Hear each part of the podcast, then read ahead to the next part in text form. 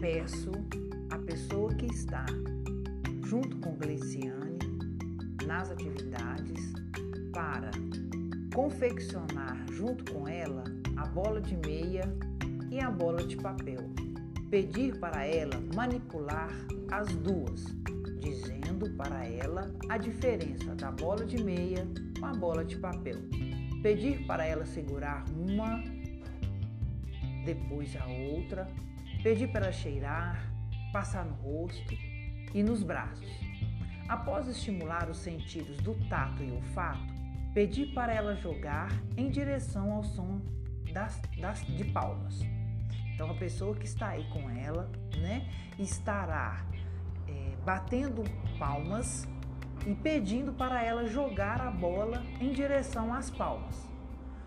Faça na frente de Gleiciane, atrás, do lado direito, do lado esquerdo.